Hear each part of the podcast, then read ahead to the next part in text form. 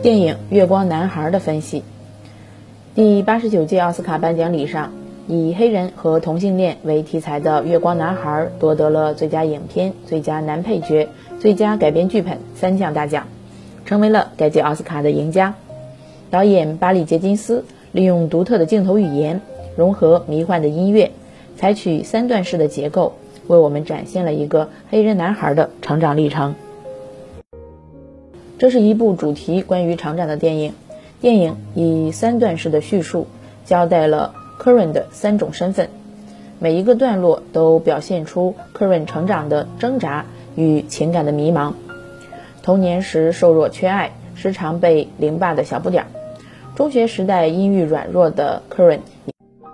以及成年后身材壮硕、装着金牙、戴着金链、干起毒品交易的黑鬼。这三个称号分别对应了不同的科伦，却又都有着奇妙的统一性。三段式的结构弱化了剧情的连贯性，但反而聚焦在了这种成长的变化。从童年到少年，再到成年以后，科伦所经历的每一件事情，都促进了他人生价值观的形成和转变。童年最敬仰的胡安却是贩毒者，是造成他母亲吸毒、他残酷生活的罪魁祸首。少年时期暗恋的男孩，却在温存之后，第二天就背叛了他，对他拳脚相向。这种背叛带给他的痛苦太过于沉重，所以影片中他第一次爆发，去选择反抗。成年以后，他又不得不变成从前的胡安，只为生存的更好，他开始变得强大。可在凯文面前，又卸下了一切的伪装。电影《月光男孩》展现给观众的不仅仅是科瑞的成长经历，更像是无数像科瑞一样缺少家庭温暖，在充满暴力、毒品的环境中成长的美国底层黑人的生存现状。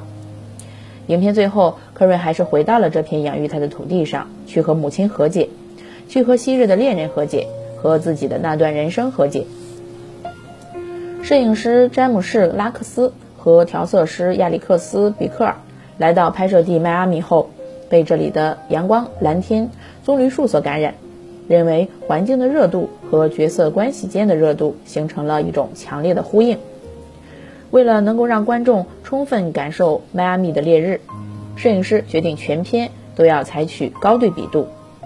所有的场景中除了明显的主光源外，没有其他的辅助光源。在高对比度下，可以显示出人脸的轮廓，塑造角色性格。加上变形镜头对郊外的处理，特别是对棕榈树的处理，使得失焦的树叶婆娑迷人，给人一种如梦如幻的感觉。这也契合了导演想要塑造的科伦的成长环境。在影片色彩方面，调色师比克尔采取了三种模拟不同胶片色彩的设计，来反映科伦三种不同的人生阶段。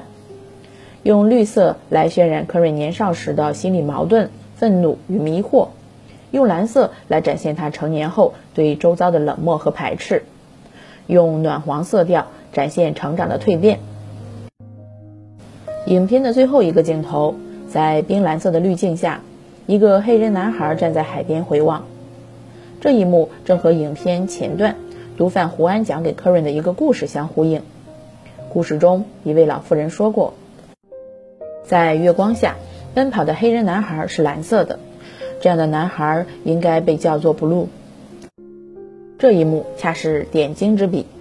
首尾呼应，奠定了这部影片的忧郁的主色调。在《月光男孩》这部电影中，还显示出了导演杰金斯独特的配乐才华，对于可润人生成长的思考、人性的思考，都可以在电影的音乐中找到符号和象征。其中包括了墨西哥乐手汤马斯·曼德兹创作于1956年的作品《鸽子之歌》，歌中说着一个男孩为爱殉情，在他死后羽化为鸽子，回到女孩身边深情守候的故事。这首忧伤的拉丁美洲民歌唱出了可润内心那种翻转不停的爱与恨。《鸽子之歌》无论从曲调还是歌词，都可以确切地表达出 k a r e n 对 Kevin 的情感的隐忍纠结，而且难以言说之情。可以说，《月光男孩尽管情节简单、叙事舒缓，却令人回味无穷。一个简单的成长故事，负载了汹涌的情感。